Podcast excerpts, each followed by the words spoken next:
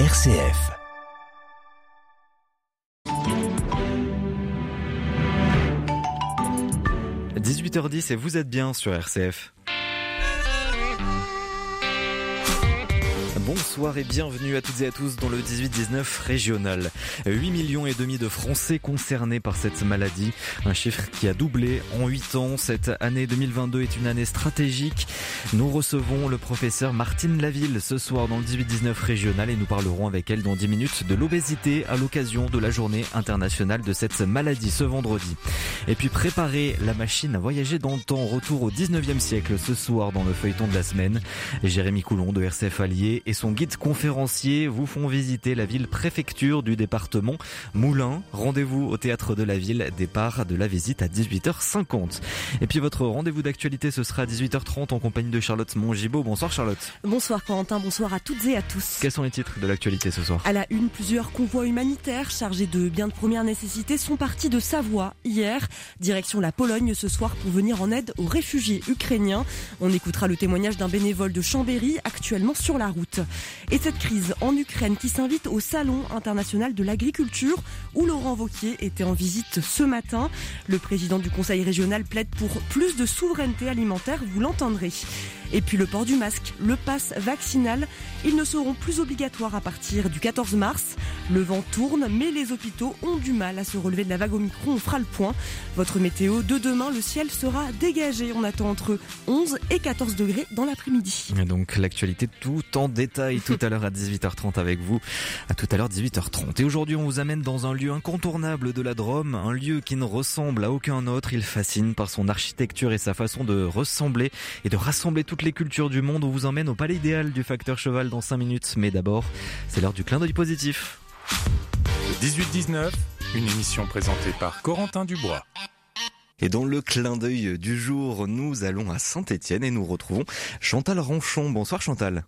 Bonsoir Corentin, bonsoir à toutes et à tous. Et c'est une fenêtre d'optimisme que vous nous proposez dans ces moments d'inquiétude et d'angoisse liés bien sûr à la situation internationale depuis le début de la guerre en, en Ukraine. Oui, Corentin, parce qu'au-delà des contraintes fortes liées à les situations, l'humain et les sentiments peuvent nous permettre de garder espoir. André Boucher est un infirmier anesthésiste au centre hospitalier du Forêt à Montbrison. Alors Montbrison, c'est une charmante petite ville de plus de 16 000 habitants située dans la plaine du Forêt, au pied des monts du même nom, au nord-ouest de Saint-Étienne et à environ 75 km de chez vous, de Lyon. Elle a longtemps été préfecture du département. C'est une petite cité qui sait combiner le citadin et le rural. Elle est connue pour son art de vivre. Elle compte notamment une AOP, la Fourme de Montbrison, et une AOC, les Côtes du Forêt. C'est une ville qui offre une très grande richesse patrimoniale qui s'étend sur plus de deux millénaires. Et quel lien entre André Boucher, cet infirmier anesthésiste montbrisonnais donc, et l'Ukraine, Chantal? Il a accueilli chaque été, pendant près de 20 ans, un jeune Ukrainien, Vadim. Il faut dire qu'à Montbrison, il y a une antenne de l'association Échange Rhône-Alpes-Ukraine qui s'appelle Du Forêt à l'Ukraine. Cette antenne a été créée en 2002 pour organiser des séjours pendant un ou deux mois l'été pour développer les défenses immunitaires des jeunes qui habitaient près de Tchernobyl, dont le nom rappelle évidemment la catastrophe nucléaire de 1986. Ensuite, l'association a poursuivi cet engagement de façon complémentaire et humanitaire avec des distributions de vêtements, de médicaments. Et c'est dans ce contexte que ce jeune Ukrainien, Vadim, a donc découvert le forêt et partagé la vie d'une famille ligérienne l'été depuis l'âge de 10 ans. Il a découvert le forêt, la vie en France, et bien sûr des liens très forts se sont créés puisqu'André et son épouse ont même été invités quelques années plus tard à son mariage. Et aujourd'hui, la situation est autrement plus compliquée. Alors mardi de la semaine dernière, à l'annonce des nouvelles alarmantes du début du conflit, André contacte Vadim, âgé aujourd'hui de 31 ans, et lui propose son aide. Après réflexion, Vadim accepte et voilà André prêt pour un périple harassant de deux jours et de plus de 1500 kilomètres. Il est parti samedi dernier à 5h30. Il est passé par le nord d'Italie, a affronté une tempête de neige à Ljubljana en Slovénie. Il est passé par Budapest, en Hongrie, pour arriver en Roumanie en fin de matinée de dimanche, près de la frontière avec l'Ukraine. Et là, il euh, retrouve enfin Vadim. Alors pas tout de suite, parce qu'au poste frontière, à Sidjetou, commence une entente angoissante. André est perturbé par la foule chaotique des gens qui fuient les bombardements et aussi ceux qui sont venus chercher un proche. Mais là, en fin de journée, ce sont enfin les retrouvailles. Alors pas avec Vadim qui est resté en Ukraine pour défendre son pays, mais avec son épouse et leur enfant, et une amie de Vadim et son enfant aussi. Et là, c'est le retour à Montbrison pour retrouver un peu de sérénité, même si l'inquiétude ne peut pas se dissiper. Du courage et, un message d'espoir. André est un homme engagé. Il y a deux ans, il avait déjà vécu une, aventure incroyable alors qu'il était en Afrique avec Philippe et Johan, eux aussi personnels soignants du même établissement. Ils y avaient été bloqués à cause du début de l'épidémie de Covid-19 et c'est l'intervention d'un député qui avait permis leur retour. L'association du Forêt à l'Ukraine se mobilise pour tenter d'évacuer d'autres personnes avec qui des liens très forts ont pu être tissés au fil des ans et entretenus. Et on assiste à une véritable mobilisation d'ailleurs un peu partout. Et si la solidarité et les sentiments pouvaient dépasser les enjeux politiques? Merci beaucoup Chantal Ranchon pour euh, cette fenêtre d'optimisme qui nous fait euh, du bien. Merci beaucoup et belle soirée à vous. Merci Quentin. Construction singulière, celle d'un homme qui pendant 33 ans s'est éclairé à la lumière de la bougie pour façonner un palais, son palais, le palais de ses rêves alors qu'il n'avait aucune formation en architecture. Visite du palais idéal du facteur cheval aujourd'hui dans le reportage du jour avec euh, Timothée Rouvière et Margot Mallet. On marque dans les traces de Ferdinand, on marche dans les traces de Ferdinand euh, Cheval avec la complicité du guide du jour, Frédéric Legros, le directeur du site. Bonjour. Bonjour. Alors, comment vous me le définiriez, ce palais déjà? Euh, Un bâtiment extraordinaire et unique au monde, construit par un seul homme, qui, euh, qui vient regrouper toutes les cultures, euh, toutes les religions du monde, dans un seul lieu à Haute-Rive. On voit c'est un palais qui fait tout en pierre, qui est assez impressionnant en termes de dimension.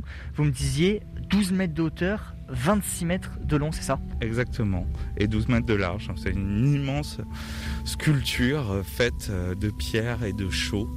Oui, qui en plus résiste au temps, résiste euh, à ces nombreux admirateurs qui viennent depuis plus d'un siècle à votre rive pour l'admirer. Alors si on s'avance un petit peu, au fur et à mesure, on voit qu'il y a de plus en plus de, détails. Ce qui marque, c'est vraiment la diversité, on va dire, euh, de tous les détails, de toutes les pierres qu'on a sous les yeux.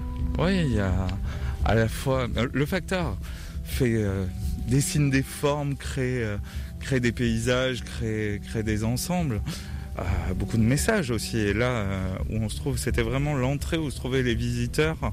Et dès qu'ils arrivaient, ils tombaient sur 1879, 1912, 10 000 journées, 93 000 heures, 33 ans d'épreuve. Plus opiniâtres que moi se mettent à l'œuvre. Et du coup, c'était très clair. Dès qu'on arrivait, le décor était planté. Je l'ai fait seul et j'ai mis 33 ans. C'est euh, la persévérance, l'opiniâtreté, comme il le dit. Et on est dans un palais qui est à échelle humaine. Il a été construit entièrement à bout de bras. Euh, donc il est à la fois monumental dans son histoire et touchant euh, par sa construction. Et c'est pour ça qu'il vient parler à beaucoup de monde, qu'il vient parler autant aux enfants euh, qu'aux grands, parce que il y a, y a toutes ces dimensions-là. Si on s'avance un petit peu. Donc là on a quelques marches. Et au bout de ces 15 marches, on est au premier étage, on peut dire, du palais. Sur la terrasse. Et là on a la star de la terrasse. Ah, la pierre d'achoppement. La pierre d'achoppement, c'est la première pierre. C'est une pierre qui a une forme extraordinaire, euh, qui est en calcaire, qui est marquée par le temps avec différentes, euh, différentes strates. Elle est très importante parce que c'est la première pierre. C'est cette pierre sur laquelle, au printemps 1879, le facteur, lors de sa tournée, trébuche et fouille dans la terre et découvre cette pierre à la forme extraordinaire. Et il se dit, si la nature veut faire la sculpture, je ferai la maçonnerie et l'architecture. là, on a redescendu les marches pour arriver face à la façade nord. C'est la première façade qu'on voit quand on, arrive euh, en direction de ce palais idéal. Si vous la regardez, il faut imaginer que pendant 20 ans, le palais s'est arrêté à la moitié à droite de ses colonnes. Mais c'est dingue quand même parce que euh, on voit pas cette rupture. On le saurait pas, on ne verrait pas cette rupture. Tout à fait. Et quand on regarde de façon un peu plus attentive ou précise, on voit que toute la moitié droite est beaucoup plus ciselée, beaucoup plus euh, travaillée d'une certaine façon. Quand la partie gauche, elle, a beaucoup moins de détails et fait de beaucoup plus de roches, de pierres qu'il vient amonceler. Et ça, c'est vraiment l'évolution du facteur cheval au fil du temps.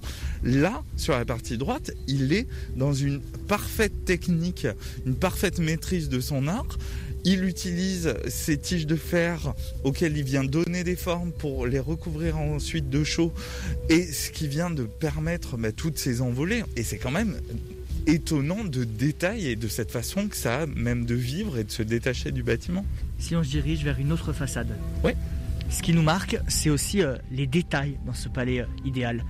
Et pourtant, euh, ces détails, il va pas aller les chercher ou les connaître, si je puis dire, au gré de ses voyages, mais à travers les livres. Oui, au travers de ses lectures, il découvre le monde qui est illustré par des gravures qu'il va reproduire ici. Et ce qui est assez beau, c'est qu'il va construire à Haute-Rive un petit musée du monde. On était face au temple égyptien sur lequel est greffée la grotte de la Vierge Marie. De l'autre côté, on a une mosquée, un temple hindou, un temple bouddhiste, un chalet suisse. C'est ça aussi qui est, qui est très beau dans le palais. C'est euh, cette façon qu'il a eu d'avoir envie d'ailleurs et de le faire vivre tout ensemble dans un seul lieu. C'est un lieu qui a été le décor parfois pour des shootings de mode. Ça commence dans les années 70. Vogue qui vient faire des photos dans les années 80. Et c'est des rencontres qui sont assez, euh, qui sont assez étonnantes et qui vont dans le sens du facteur aussi. Cette idée que lui voulait que son œuvre soit connue. Il a tout pensé, même pour l'expérience de visite des visiteurs. C'était un homme d'une modernité extraordinaire. Donc, euh, ce qu'on peut faire au mieux, c'est d'essayer de le partager au mieux et de lui rendre hommage en permanence. Merci à vous pour la visite. Merci beaucoup. Et merci à vous, Timothée Rouvière, journaliste pour la radio RCF Drôme. 18-19, l'invité. Une maladie qui touche 17% des Français à l'occasion de la journée internationale de l'obésité. Nous allons parler de cette maladie qui prend de plus en plus de place dans notre pays. Le nombre de cas a presque doublé en 8 ans. Pour en parler ce soir avec nous dans le 18-19 régional, le professeur Martine Laville. Bonsoir. Bonsoir. Merci beaucoup d'être venu dans nos studios. Donc vous êtes coordinatrice du réseau Force, donc le réseau national de recherche clinique spécialisé dans l'étude des obésités. Vous êtes aussi responsable du centre intégré de l'obésité aux HCL, les civils euh, de Lyon. Euh, déjà, la, France, comment est-elle située? Comment sont situés aussi les Français sur cette maladie-là? Euh, Pas en termes de recherche, mais en termes de cas en nombre d'obèses en France alors heureusement, la France n'est pas le pays le, plus touché euh, par l'obésité, hein, et euh, notamment les, pays euh, du Nord comme l'Angleterre sont beaucoup plus touchés que nous. Bien sûr, on pense toujours aux États-Unis qui sont très touchés, même l'Amérique du Sud est, très touchée. Les, pays du Moyen-Orient également ont des incidences de l'obésité qui sont plus importantes que les nôtres. mais ce qui nous ennuie quand même, c'est la progression constante dans tous les pays, le nôtre, euh, où euh, euh, on est maintenant, comme vous l'avez dit, à 17% de l'obésité chez les adultes. Donc c'est cette progression qui est inquiétante, malgré les efforts faits par la communauté et notamment tout ce qui a été mis en place au niveau de la santé publique, comme le programme national nutrition santé. Une progression depuis combien de temps? Alors, on pourrait remonter la, progression aux années 80-90.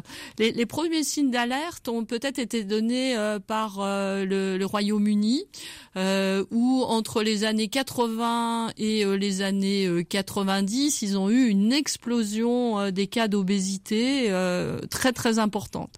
La France était un peu en retard, mais les enquêtes qui ont été faites régulièrement, comme l'enquête OBEPI des années 97 et puis tous les trois ans, puis une très récente euh, en 2020, montre qu'on n'est pas épargné. Et les projections qu'avait fait l'OMS sur 2030 euh, étaient extrêmement inquiétantes pour la France, avec des pronostics bon, qui sont que des spéculations, mais à 30% d'obésité de l'adulte, ce qui fait vraiment peur. Et on va vers ça? J'espère que non on fera tout pour que ça n'arrive pas. Bien sûr, c'est de la prévention hein, euh, qui va être extrêmement importante. Et la prévention, c'est une affaire médicale, mais c'est aussi une affaire de tous. Et puis, il y a le traitement des patients qui sont actuellement euh, en obésité mais beaucoup de, de recherches hein, sur ces questions, sur les traitements, sur les médicaments. On en parlera avec vous puisque euh, vous êtes euh, spécialement euh, et spécialisé dans dans cette question-là, sur la recherche, notamment dans, dans, le réseau Force. On en parlera tout à l'heure avec vous, mais on, on va revenir aussi sur les facteurs d'obésité. Quels sont-ils? Alors, euh, la grande question pour l'obésité, c'est toujours la part génétique et la part acquis, parce qu'on va effectivement trouver des, des familles dans lesquelles il y a plus d'obésité mmh. que d'autres. Euh, mais bien sûr, les, il n'y a pas eu de modification de la génétique des populations qui peut expliquer l'explosion qu'il y a depuis les années 80 jusqu'à maintenant. Donc c'est plutôt les changements des modes de vie qui ont fait que l'incidence a fortement augmenté. Alors bon, le, la vie a évolué extrêmement vite. Hein, je pense que vous en êtes témoin. Euh, les modes de vie, les modes de déplacement sont complètement différents. Les loisirs, avec beaucoup d'écrans quand même, et euh, les écrans pour les enfants sont une euh, cause d'inquiétude et euh, aussi un facteur de risque important sur le développement de l'obésité. Et puis les modifications des modes alimentaires. Hein. Bon, on est en plein salon de l'agriculture, c'est assez d'actualité, mais on sait qu'il y a eu des importantes modifications dans l'agroalimentaire, dans les modes de distribution, qui font qu'on a une alimentation assez accessible, d'ailleurs à toute heure du jour et de la nuit, et puis une modification de la qualité alimentaire avec une alimentation euh, qui est euh, plus raffinée, plus dense en énergie. Hein. Chaque fois qu'un produit a de la graisse, eh bien euh, la graisse c'est beaucoup de calories sous un petit volume et on n'a pas l'impression de manger beaucoup, mais en fait on a eu beaucoup d'énergie apportée par cette alimentation. Et là plus récemment avec les confinements successifs qu'on a rencontrés, avec la crise sanitaire, est-ce que ça, ça a changé quelque chose? Ah oui, vous, vous, faites bien d'insister. Vous l'avez hein. ressenti, vous? Ah oui, ça a eu un impact euh, très très important, notamment sur nos patients qui étaient euh, en obésité. Euh, ils ont malheureusement, et on avait été dans les premiers à tirer la sonnette d'alarme sur le fait que les patients en obésité étaient plus à risque de formes graves du Covid. Hein. On avait fait publication très tôt pour le dire. Nos collègues réanimateurs nous avaient dit il y a une surreprésentation des patients en obésité parmi ceux qui viennent en réanimation avec le Covid. Mais on a diffusé ce message et malheureusement nos patients euh, l'ont trop bien entendu et se sont confinés plus que les autres, sont moins sortis, euh, se sont coupés du monde, se sont fait euh, moins suivre. Et ils ont eu une sorte de double peine, hein, la peine du fait qu'ils étaient plus sujets aux formes graves et d'autre part qu'ils se sont plus confinés. Et quand on reste sans bouger avec peu de loisirs, coupés du monde, ben effectivement on a tendance à prendre du poids. Et il a été bien montré qu'il y avait eu des prises de poids très importantes. Parce qu'on pourrait penser qu'on avait aussi le plus de temps pour euh, cuisiner. Et donc euh, potentiellement mieux manger, c'est pas forcément le cas. Alors il y a, y a, eu quelques personnes effectivement qui nous ont fait cette réflexion. Ben on a pris du temps, on a cuisiné des légumes, etc. Euh, ça c'était euh, une faible partie malheureusement parce que euh, ceux qui se sont retrouvés très seuls euh, on, on l'ont vécu très mal, hein, avec beaucoup de difficultés. Et là ils n'avaient pas l'énergie pour modifier leur mode de vie et puis sortir voir du monde, avoir du plaisir à manger ensemble. Hein. alors que toutes les publicités nous disaient attention, protégez-vous, euh, ne voyez personne, etc. Ça a été dur à vivre pour tout le monde et en particulier pour les patients avec obésité. Et vous parliez de la génétique, quelle part ça prend dans, cette maladie, la génétique? Alors la génétique devient extrêmement importante parce que on commence à mieux connaître la génétique de l'obésité. Euh, on a fait énormément de progrès euh, sur l'analyse des gènes et on commence à comprendre un petit peu mieux les gènes et souvent euh, ça correspond à des gènes qui jouent sur le comportement alimentaire. Il peut y avoir des mutations dans des gènes qui sont très importants pour la régulation de l'appétit et ceux qui ont une anomalie dans ces gènes vont avoir des troubles du comportement alimentaire très importants qui apparaissent dès la très petite enfance, mais qui, sont liés à un défaut génétique. En nombre de patients, c'est un nombre relativement faible, mais ça correspond à des tableaux gravissimes. Et la bonne nouvelle, c'est qu'on commence à mieux connaître et donc avoir des médicaments ciblés sur ces pathologies. Et peut-être qu'en comprenant mieux ces cas très rares, on pourra aussi faire progresser sur des cas plus courants hmm. dans lesquels la génétique a une part moins importante. Très rare, ça veut dire moins de 5% les, formes, alors dans la génétique, il y a soit une mutation d'un gène euh, importante qui fait que la protéine codée n'existe pas, il y a un gros défaut, et là on est nettement à moins de 5% euh, des obésités.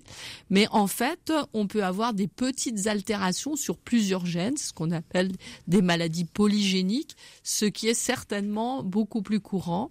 Et pour l'instant, les médicaments euh, qui ciblent les obésités génétiques ciblent que ces obésités qui sont la l'atteinte profonde d'un gène, mais peut-être qu'il y aura des développements pour des formes plus mineures et intéressantes pour plus de personnes. Et on va parler des traitements et de la recherche avec une année 2022 qui est une année charnière. Martine Naville, vous restez avec nous, on se retrouve dans 10 minutes après le journal régional. Les événements passés ont façonné le monde et nos sociétés. Dans Les Racines du présent, Frédéric Mounier et ses invités traitent un sujet d'actualité en remontant à ses origines. Une enquête qui met en évidence les répercussions des faits passés dans notre quotidien. Les Racines du présent, c'est ce jeudi à 21h.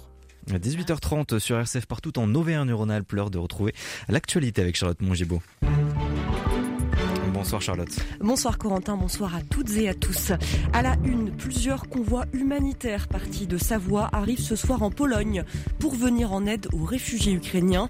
On écoutera le témoignage d'un bénévole de Chambéry actuellement sur la route. Et puis on ira dans ce journal à nouveau au Salon international de l'agriculture à Paris, à la rencontre de Neige, une vache de race Abondance égérie de l'édition 2022. Les visiteurs se pressent autour d'elle et surtout les plus jeunes, vous l'entendrez. Et puis on fera le point sur votre météo de demain, le ciel sera dégagé dans l'ensemble de la région.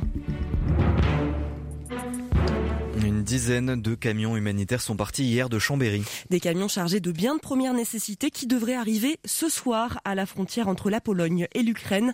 Une initiative de grande ampleur organisée à vitesse grand V par l'association Yambi.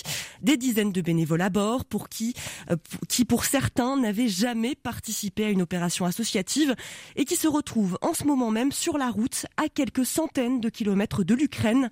Olivier Kettel est l'un d'entre eux. Il est photographe à Chambéry on l'a joint au téléphone aujourd'hui. On croise euh, énormément de gens qui nous font des, appels de phare, des coups de klaxon, des grands signes. On, a six encarts sur nos véhicules euh, bleus et jaunes avec des logos euh, Annecy Solidarité Ukraine. Et ça fait plaisir aux gens. On a vraiment eu énormément de véhicules qui nous ont klaxonnés, applaudi, fait des grands coucous. c'est vraiment impressionnant de, voir ça. On a quelques incertitudes comment on va pouvoir décharger, à quel endroit, comment vont se faire les distributions. C'est toutes euh, des informations euh, qu'on n'a pas à l'heure actuelle. Tous décident un peu au fur et à mesure en fait. On n'est pas des professionnels de l'aide humanitaire, c'est vraiment un mouvement citoyen et, du coup tout le monde est un peu euh, novice en la matière. L'association Yambi qui s'apprête à envoyer un autre convoi ce samedi au départ de la Haute-Savoie avec des produits collectés à Annecy, la Clusa ou encore à Chamonix. Clélia Compas, la fondatrice de l'association, le reconnaît, l'élan de solidarité envers l'Ukraine est immense. À l'heure d'aujourd'hui, on est submergé de dons. C'est incroyable, mais nous, on se rend même pas compte en fait de la quantité de mètres cubes qui ont été collectés parce qu'il y a beaucoup de points de collecte sauvages qui se sont mis en, en place. Donc nous aujourd'hui, on demande que les gens se réfèrent vraiment à nos listes de points de collecte, qu'ils viennent déposer tout ce qu'ils ont collecté là-bas avec un inventaire, que les cartons soient vraiment organisés, parce que nous, on a peur de ne pas être en mesure d'assurer derrière. On a environ 200 mètres cubes de capacité en transport, c'est beaucoup. Ça fait plus de deux remorques. On a vraiment des grosses capacités, mais comme on ne sait pas ce qui a été collecté, on ne sait même pas si ça sera assez. Kélia Compass qui demande à l'Europe d'ouvrir un corridor humanitaire sur l'ouest du continent afin de permettre aux réfugiés de choisir leur pays d'accueil. Les 27 pays de l'Union européenne se sont d'ailleurs accordés cet après-midi pour octroyer une protection temporaire aux réfugiés, sans préciser pour l'instant s'ils devaient avoir la nationalité ukrainienne ou non pour bénéficier de cette protection. Et puis cette crise en Ukraine qui continue à s'inviter au Salon international de l'agriculture à Paris, où s'est rendu ce matin Laurent Vauquier, le président du Conseil régional d'Auvergne-Rhône-Alpes, pour qui cette guerre met en lumière la fragilité de notre agriculture. Aujourd'hui, la France n'assure plus son autonomie alimentaire. Ça veut dire qu'on est obligé d'importer des produits pour nourrir les Français. Vous vous rendez compte? Un pays comme le nôtre, qui a été le pays d'Henri IV, qui a reposé sur son agriculture, avec les terroirs qu'on a, on a tellement pris des décisions stupides, on a tellement mis des normes folles, on a parfois tellement découragé nos agriculteurs qu'on n'assure plus notre autonomie alimentaire. C'est une folie. Et donc il faut qu'on retrouve cette autonomie alimentaire. Pour ça, il faut à nouveau mettre en avant nos agriculteurs et tout simplement bah, prendre conscience que c'est bien de produire, c'est bien de se nourrir avec les produits de chez nous au lieu d'importer des trucs euh, qui viennent des pays de l'Est ou, euh, qui viennent euh, du Brésil ou d'ailleurs. Pour moi, c'est la grande leçon de la crise en Ukraine. Laurent Vauquier, le président du conseil régional qui a rendu visite ce matin aux éleveurs des races de notre région, Aubrac, Salaire, et il s'est particulièrement arrêté auprès des abondances de Haute-Savoie à la rencontre de Neige. Neige, c'est l'égérie du salon cette année. Une vache qui a beaucoup, beaucoup de visites, surtout des jeunes visiteurs, Timothée Rouvière. Elle trône en plein milieu du hall 1 et semble prendre la pose devant les crépitements des photographes. Elle, c'est Neige, l'égérie du salon. Elle appartient à la race Abondance. C'est pour elle que Justine est venue de Paris avec sa fille de 4 ans. Euh, bah, comme ça, elle voit les animaux en vrai. Elle sait euh, qu'on ne vit pas que dans des grands bâtiments euh, carrés. Donc comme ça, elle voit un peu à quoi ça ressemble la vraie France avec les animaux. Elle est pas trop impressionnée par les vaches qu'on a devant nous? Euh, un peu. Là pour l'instant elle est très très calme. Elle bouge pas trop donc je pense que voilà. elle connaît les noms, elle les a déjà vus en image mais là c'est la première fois en vrai. Juste à côté une dizaine de vaches de la même race, elles sont bien mises en valeur ce qui plaît à Jérôme Jacquet. Il est producteur de lait à Saint-Gervais en Haute-Savoie. Il est venu avec sa vache Umbeline. Ça fait déjà plusieurs années qu'on participe au centre d'agriculture. Et euh, c'est avec grande fierté qu'on ben, vient ici pour présenter nos animaux et euh, ben, notre savoir-faire euh, de chez nous. La race abondance chez nous, c'est la race qui fait du reblochon surtout. Et voilà, ça fait, c'est faire connaître au grand public ben, notre race. Et, parce qu'on n'est quand même pas la plus grande race de France, donc c'est très important de se faire connaître. Et juste derrière les vaches, il y a euh, des stands de fromage typiques de la Savoie et de la Haute-Savoie. Et euh, ils font partie des produits qui se vendent le mieux au Salon de l'Agriculture. Un reportage de Timothée Rouvière qui suit pour nous toute cette semaine le Salon international de l'agriculture à Paris, côté Auvergne-Rhône-Alpes. À noter qu'un autre éleveur de la région a été récompensé aujourd'hui. Philippe Jarrigue, éleveur du Cantal, accompagné de son taureau Niki de race salaire. Il vient de remporter le prix du championnat mâle après avoir été primé il y a six mois au sommet de l'élevage de Clermont-Ferrand. La levée du port du masque et la fin du pass vaccinal, c'est pour bientôt. Oui, c'est pour le 14 mars, soit dans 11 jours. Le masque ne sera plus obligatoire dans la plupart des lieux intérieurs où il était obligatoire jusqu'à présent, au travail, dans les commerces, dans les administrations, mais il restera obligatoire dans les transports en commun et dans les établissements de santé. Et puis le pass vaccinal, une véritable page se tourne puisqu'il ne sera plus demandé à partir du 14 mars. Seul un pass sanitaire suffira pour rentrer dans les établissements de santé tous les feux sont au vert à présent pour reprendre une vie normale. Mais dans les hôpitaux, que reste-t-il après la vague Omicron? À Voiron, en Isère, l'hôpital a beaucoup de mal à se relever, Bérénice Charles. Pour preuve, les urgences de l'hôpital, depuis plusieurs semaines, faute de personnel en nombre suffisant, le service est contraint à des adaptations. Comprenez la fermeture pure et simple certaines nuits. Aucune admission n'aura lieu les nuits jusqu'à vendredi, sauf urgence vitale, urgence maternité ou pédiatrique. Des urgences qui continuent de fonctionner, notamment avec le service mobile d'urgence et de réanimation et les services de chirurgie qui prennent en charge les patients les plus graves, mais des difficultés qui n'ont rien de nouveau. Les personnels alerte depuis novembre 2021 et dénonce des mesures prises au jour le jour, assez en tout cas pour que des citoyens, des soignants, des syndicats et des militants appellent à la création d'un collectif des usagers du système public de santé du pays voironnais. Il manque au centre hospitalier de Voiron 30 lits de médecine sur les 90 nécessaires, 11 infirmières au bloc opératoire sur les 24 nécessaires et 13 médecins à temps plein aux urgences. Les revendications du collectif, elles, dépassent les murs de l'hôpital voironnais. Parmi elles, la revalorisation des carrières médicales et non médicales et le recrutement immédiat de 200 000 professionnels. Bérénice Charles en Isère. Et puis toujours côté santé, on en parle ce soir de cette journée mondiale de lutte contre l'obésité qui aura lieu demain. Zoom à présent sur une association de notre région, Préau, qui est en Drôme, en Ardèche et dans le sud de la Loire. Elle accompagne les familles avec un enfant en surpoids et elle a lancé un nouveau programme en janvier dernier, un programme qui est intitulé Proxob. Il s'agit de soins gratuits à domicile pour les familles. Les précisions de Marion Rejeunier, qui est responsable de Préau. On va prendre en charge toute la famille et à domicile. Donc un épicentre sur Annonay, un épicentre sur Valence et un sur Montélimar. Et là, c'est là les professionnels. Donc dans les professionnels, il va y avoir un psychologue ou un pro de la parentalité en fonction des dispositions qu'il y a sur place, euh, un professeur d'activité physique adaptée, donc qui va euh, apprendre à bouger et à aimer bouger surtout, et euh, une diététicienne. Et là, il va y avoir des ateliers à domicile. La première année, il va y en avoir environ une quinzaine. Et la deuxième année, c'est plutôt un accompagnement téléphonique qui va se faire ou un accompagnement un peu plus à distance. À intervalles réguliers, il va y avoir un suivi médical qui va se mettre en place. Ce réseau de professionnels est en train de se mettre en place autour d'Annonay, de Valence et de Montélimar. Les familles peuvent donc encore candidater pour bénéficier de cet accompagnement. Et le soleil continue de briller demain, Charlotte? Oui, oui, après une matinée euh, brumeuse demain matin dans l'Allier, le Puy-de-Dôme et le nord de la Loire, demain après-midi, le ciel sera dégagé partout dans toute la région Auvergne-Rhône-Alpes, sauf en Haute-Loire où le ciel sera, lui, très nuageux demain toute la journée. Côté température, le mercure affichera demain matin 2 degrés à Bourg-en-Bresse, 5 à Annecy, 6 degrés à Saint-Étienne, 7 à Clermont-Ferrand et 8 à Valence. Demain après-midi, il fera 11 degrés au Puy-en-Velay, 12 à Bourgoin-Jailleux, 12 à Chambéry, 14 à Lyon et 14 à Grenoble. On jette un coup d'œil rapide sur votre week-end samedi et dimanche.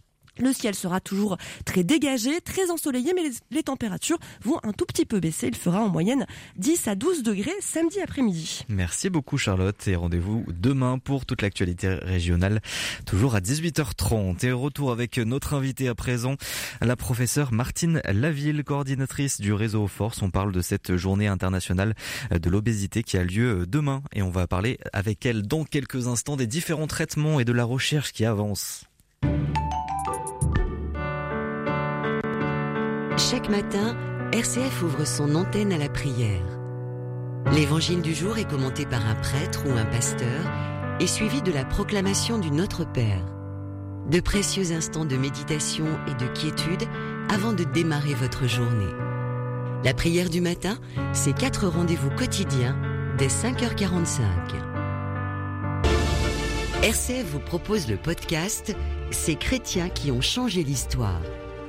De Jeanne d'Arc à Martin Luther King, de Saint-Irénée à Pauline Jaricot, chaque semaine, jusqu'à Pâques, Véronique Alzieux, accompagnée de spécialistes, retrace la vie de ces personnages hors du commun.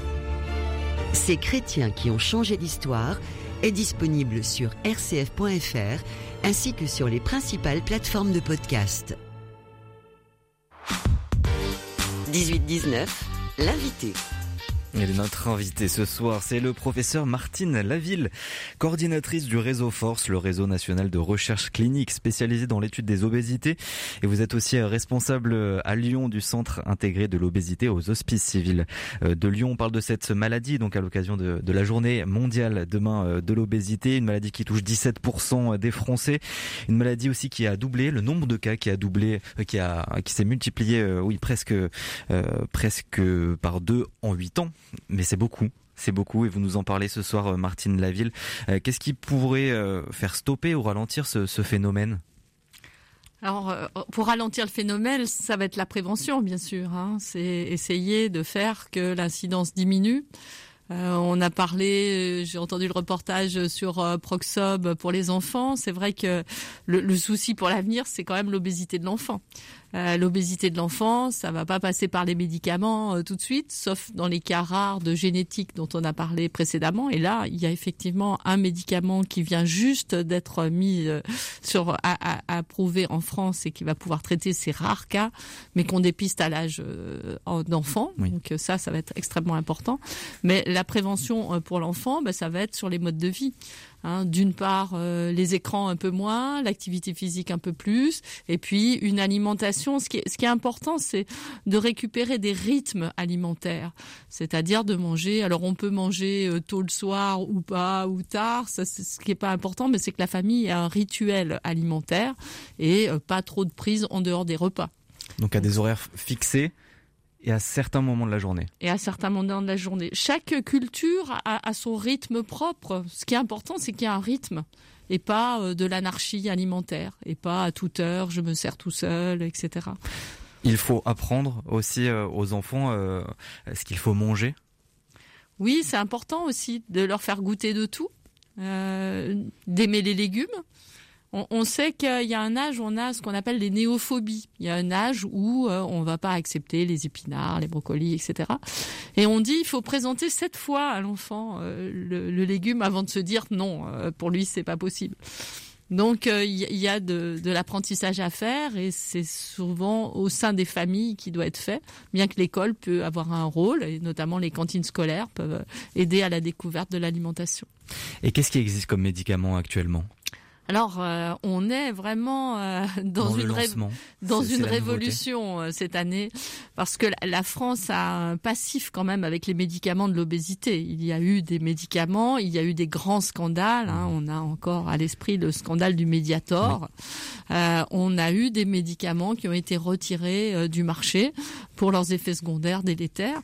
L'obésité, comme vous l'avez dit, touche un très grand nombre de personnes. Donc, le moindre médicament avec une dangerosité, ça se voit très vite quand on traite beaucoup de gens. Euh, et donc là, des nouveaux médicaments arrivent sur le marché. Voilà, des nouveaux médicaments arrivent sur le marché. Ces médicaments ont passé euh, toutes les étapes classiques d'un médicament.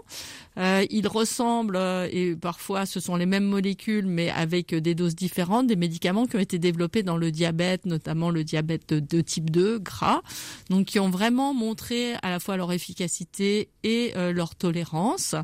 Et ce sont des médicaments qui sont physiologiques parce que ce sont des médicaments qu'on appelle agonistes. Ça veut dire qu'ils agissent comme des hormones qu'on a euh, déjà dans notre organisme, qui sont des hormones du tube digestif. Les médicaments qui ont été retirés ciblaient en général directement les centres cérébraux de l'appétit. Et dès qu'on touche quand même directement le cerveau, ben, on peut comprendre que des effets secondaires peuvent être importants.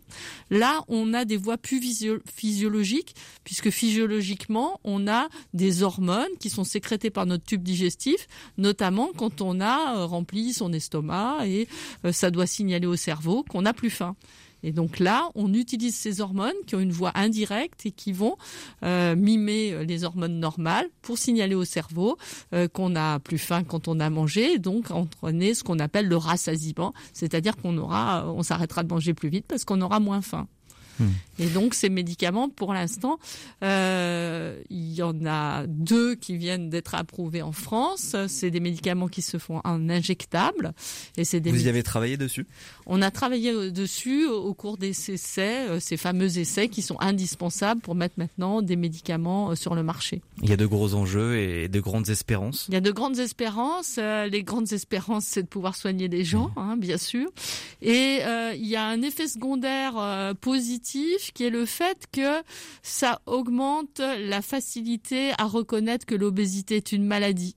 C'est un peu stupide, cette pauvre maladie n'avait pas de médicaments et comme il n'y a pas de médicaments, bah dans l'esprit euh, commun, pas de médicaments, c'est pas une maladie alors que nos patients qui souffraient de cette maladie chronique, non seulement n'avaient pas de thérapeutique adaptée, mais euh, n'étaient pas reconnus comme ayant une maladie. Donc euh, on met beaucoup d'espoir, mais bien sûr il faudra savoir dans quel contexte, à quel moment, euh, pour qui, comment. Personnaliser, ça, on ne sait pas encore trop à quel moment on peut prendre finalement ce médicament. On, a, on a des règles. Il y a des règles. Hein. le médicament est réservé aux obésités et aux obésités sévères. Donc il y a un médicament qui est actuellement. Ça veut dire quoi sévère? Sévère. Alors on parle en indice de masse corporelle. Vous savez, on prend le poids en kilos, mmh. on le divise par la taille en mètres au carré, et euh, chacun fera son petit calcul. Hein. On parle d'obésité à partir d'un indice de masse corporelle à 30 et d'obésité massive sévère à au-dessus de 40. Donc il y a un médicament qui est actuellement en vente en pharmacie qui est pour les obésités des 30 et puis un médicament qui va arriver mais dans un contexte très particulier euh, surveillé par les autorités de santé pour les obésités massives supérieures à 40. Et comment éviter un nouveau scandale comme le Mediator? Alors, pour éviter un nouveau scandale comme le Mediator, le Mediator, le scandale est venu qu'il y a eu un détournement euh, du médicament puisqu'il n'y avait jamais eu euh, les études sur l'obésité. Là, c'est des médicaments qui ont fait des études spécifiques sur l'obésité, mais tout le travail qu'on va avoir à faire, notamment dans le réseau de recherche euh, que je coordonne, le réseau Force, ça va être de trouver la bonne place de ce médicament. Ce qu'on dit, c'est qu'on souhaite effectivement personnaliser, c'est trouver le bon traitement pour la bonne personne au bon moment et à la bonne dose. À quelqu'un qui vient de prendre 3 kilos, il ne faut pas du tout qu'il prenne ce médicament. C'est Mmh. évident, il y a beaucoup d'autres choses à faire et ça passera par les changements de mode de vie. Mais il y a un stade où les changements de mode de vie ne suffisent pas et euh, où le médicament aura sa place. Mais maintenant, il faut qu'on développe toute une stratégie thérapeutique et qu'on monte son efficacité euh, au travers d'essais cliniques. Donc on a encore beaucoup de, de travail devant nous. Vous faites de la recherche aussi sur ces modes de vie? Alors bien sûr, parce que de toute façon, euh, même ces médicaments qui ont montré leurs preuves, c'est toujours avec des changements de mode de vie associés. Alors changement de mode de vie, bon bah on dit c'est facile, euh, t'as qu'à aller bouger, t'as qu'à pas manger ci, manger ça, etc. Fruits et légumes et ça. Le, le problème c'est comment c'est acceptable dans le quotidien, hein, et euh, notamment chez les personnes euh, chez qui c'est difficile de changer le mode de vie. Tout le monde n'a pas l'appétit à bouger. Il y, a, il y a des gens qui tiennent pas en place, qui bougent les mains, Oui. etc., qui vont dépenser comme ça. Puis il y a des gens qui n'ont pas ce, ce, ce caractère-là. Et alors, sur quoi portent vos recherches? Alors les recherches peuvent être sur, euh, par exemple, des, applications, des modes connectés. Euh, Il y a des gens qui vont être sensibles à euh, ce qu'on leur rappelle, soit par une application, soit par un conseil téléphonique, qui vont être sensibles à ce coaching. Il y a des gens que ça va énerver. Donc il est important déjà de mieux euh, connaître notre patient. On dit euh, il n'y a pas une obésité, mais des obésités. Et les déterminants de la prise de poids vont être extrêmement variables d'un sujet à l'autre. Il y a des gens qui sont en dépression et qui vont prendre du poids par la dépression. Donc il faudra soigner la dépression. Il y a des gens qui sont inactifs, qui n'aiment pas l'activité, mais il va peut-être falloir trouver des modes euh, différents pour, pour les aider. Et vous Et- étudiez la pleine conscience aussi Comment ça peut euh, agir sur, sur cette question-là Alors, la, la- la- pleine conscience, euh, c'est euh, juste prendre conscience de ce qu'on fait euh, au moment où on le fait, et notamment sur l'alimentation. Euh, la plupart des patients qui vont avoir euh, euh, des problèmes par rapport à l'alimentation, en fait, ne s'en rendent pas compte parce que euh, ils ont en tête qu'ils sont en train de se priver, ils se privent euh, tout le temps et ils ont une relation qui a été perdue avec l'alimentation. La pleine conscience, c'est de prendre son temps et d'être présent à ce qu'on fait. Et d'autres traitements arrivent là durant cette année 2022 Alors, sur les, les médicaments à partir de ces hormones digestives, euh, effectivement, il y en a euh, qui arrivent. Il y a les traitements spécifiques des obésités génétiques qui arrivent. Et puis, il y a quand même toute cette recherche sur le microbiote. Vous savez, euh, les bactéries qu'on a dans notre tube digestif qui semblent avoir un rôle important. Et on peut espérer avoir des médicaments qui peuvent favoriser le développement d'une bonne flore bactérienne. Alors, il y a des choses simples qu'on sait, hein, les fibres alimentaires, et donc euh, l'alimentation riche en fibres va favoriser euh, les bonnes bactéries. Et puis, il y a peut-être des probiotiques, et on aura peut-être des préparations avec des bonnes bactéries qu'on pourra manger pour nourrir notre flore et, et nous aider. Donc, non, beaucoup d'espoir, 2022, une année charnière. complètement. Merci beaucoup d'avoir euh, été avec nous. On peut retrouver donc demain une journée spéciale, une journée mondiale de l'obésité avec plusieurs actions sur, sur nos territoires. Merci beaucoup Martine Laville d'avoir été avec nous. Merci. 18-19, le feuilleton de la semaine. De nombreux théâtres vont être construits au 19e siècle. C'est le cas de celui de Moulins dans l'Allier, lieu de vie, de lecture, de culture, lieu de rencontre. Le théâtre est incontournable dans la vie de la cité, découverte avec Vincent Tivol, guide conférencier au micro de Jérémy Coulon. Et nous faisons halte euh, aujourd'hui avec vous, Vincent Tivol, guide conférencier au Pays d'Art et d'Histoire de Moulins Communauté, dans cette balade autour du 19e siècle. Là aussi, sur un bâtiment emblématique de cette époque, c'est bien sûr le théâtre, puisqu'au 19e siècle, on a construit beaucoup de théâtres. Oui, absolument, euh, avec euh, aussi des restructurations de, quartiers. hein. Généralement, donc avec le 19e siècle, avec l'accroissement démographique, on a construit de nouvelles zones avec différents programmes architecturaux et urbains bah, qui se sont développés pendant cette période-là. Et là, on a un bel exemple donc avec cette euh, avenue Théodore de Banville euh, qui va en direction de la gare puisqu'on a trois programmes assez caractéristiques du 19e siècle et nourris par la bourgeoisie du 19e siècle, c'est-à-dire la gare, ensuite le jardin public, le square euh, de la gare donc, qui est situé juste à côté, Et puis le théâtre, qui correspond effectivement à un programme assez important euh, du 19e siècle, même si on a eu des théâtres et opéra-théâtres avant, hein, essentiellement à partir du 18e siècle. Mais ici, avec le théâtre de Moulins, donc on a une inauguration en 1847. Donc on est sur un site qui est plus ancien, par exemple, que l'opéra de Vichy, hein, qui a une cinquantaine d'années euh, de moins. Donc là, on est, on est même avant le Second Empire. Donc on est dans un théâtre qui a été conçu par euh, un architecte assez important hein, de l'époque, puisqu'il a participé à la construction euh, du sanctuaire de Lourdes. Hein. Euh, donc cet architecte, il s'appelait Hippolyte Durand. Il a conçu une façade oh, qui s'inspire bien sûr du classicisme, avec la reprise de l'idée entre guillemets d'arc de triomphe, hein, avec la superposition des ordres d'architecture, le dorique très sobre euh, au rez-de-chaussée, le ionique un petit peu plus visible au premier étage, et puis on a des types de fenêtres euh, qui correspondent à ce que l'on appelle des serliennes. La serlienne, ça correspond à une fenêtre euh, rectangulaire, couronnée donc d'une forme en, arc de cercle. Et puis elle est euh, complétée sur les côtés par deux petites fenêtres rectangulaires verticales. Mais on a une belle façade harmonique. On va rentrer quelques instants dans le théâtre de Moulins avec vous Vincent. À tout de suite. Allons-y. Et aujourd'hui d'ailleurs, on est en plein montage d'un spectacle dans le cadre de, la saison du théâtre. On est au premier euh, balcon toujours. Là aussi, c'est un théâtre typique hein, du 19e. On y reconnaît tous les éléments. Alors par rapport, oui, à ce, à ce théâtre à l'italienne, donc on a la grande salle où sont placés les spectateurs, qui font face, bien sûr, à la scène euh, là où les acteurs ou les musiciens euh, œuvrent. Avec euh, la scène, en fait, on a tout un volume correspondant à ce que l'on appelle la cage de scène, avec dessous très souvent dans les théâtres. Alors souvent maintenant il y en a un dans des grands théâtres, il peut y avoir trois dessous. Hein. Et puis on a les cintres, le volume des cintres, c'est le volume en fait le plus haut que l'on aperçoit quand on observe la silhouette d'un théâtre, et c'est le cas d'ailleurs avec le théâtre de Moulins. Hein. Le volume le plus haut correspond vraiment à la partie haute de la cage de scène, là où il y a ce que l'on appelle le grill. Donc voilà, il y a toute une, une infrastructure logistique assez importante hein, avec les théâtres. Merci Vincent Tivol. Après la culture au 19e siècle, la politique au 19e siècle, puisque nous allons rejoindre l'hôtel de ville demain. À demain. Rendez-vous demain dans le dernier épisode de ce feuilleton, toujours en compagnie de Jérémy Coulon. Et on va terminer en musique cette émission et vous étiez nombreux dans le salon de Patrick Bruel lors de ses stand-up. Homme, pendant cette période si étrange, à lui de venir à vous pour un moment acoustique en plus petit comité, partage, rire, chanson et surtout euh, des émotions, de se retrouver, un moment à partager avec l'artiste le mardi 15 mars à Interexpo à Bourg-en-Bresse, Hall Equinox. Et voici un petit avant-goût avec le fil.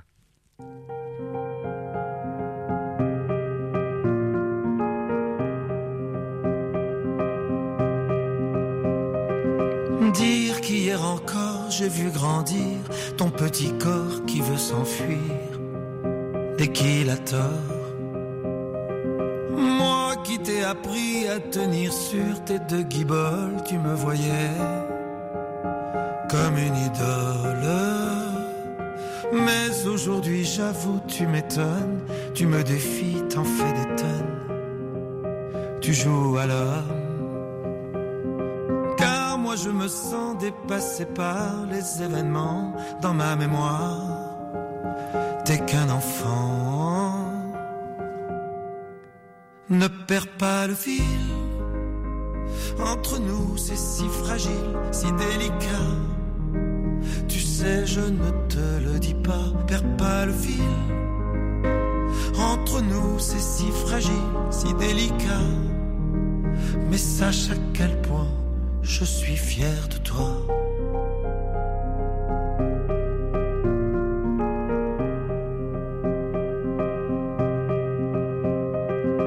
Lorsque l'on s'engueule dans cette épreuve, les parents seuls font ce qu'ils peuvent, pas ce qu'ils veulent.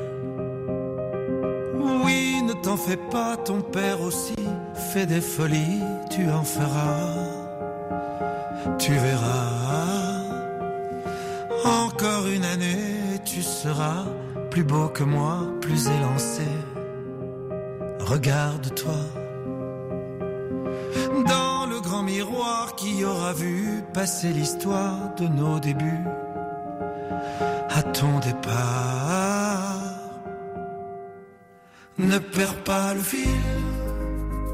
Entre nous, c'est si fragile, si délicat. Tu sais, je ne te le dis pas. Perds pas le fil. Entre nous, c'est si fragile, si délicat. Mais sache à quel point je suis fier de toi. Sur le fil, c'était Patrick Bruel en acoustique et c'est le mardi 15 mars à Interexpo qu'il sera à Bourg-en-Bresse à 20h et c'est à partir de 49 euros. Et c'est la fin du 18-19. Merci de nous avoir suivis. Merci à toutes les équipes de RCF d'Auvergne-Rhône-Alpes d'avoir participé à cette émission. Merci à Benoît Lotte à la réalisation. Tout de suite, vous retrouvez l'actualité nationale et internationale présentée par Clotilde Dumay. Nous on se retrouve demain comme d'habitude à 18h10. Alors très belle soirée surtout prenez soin de vous.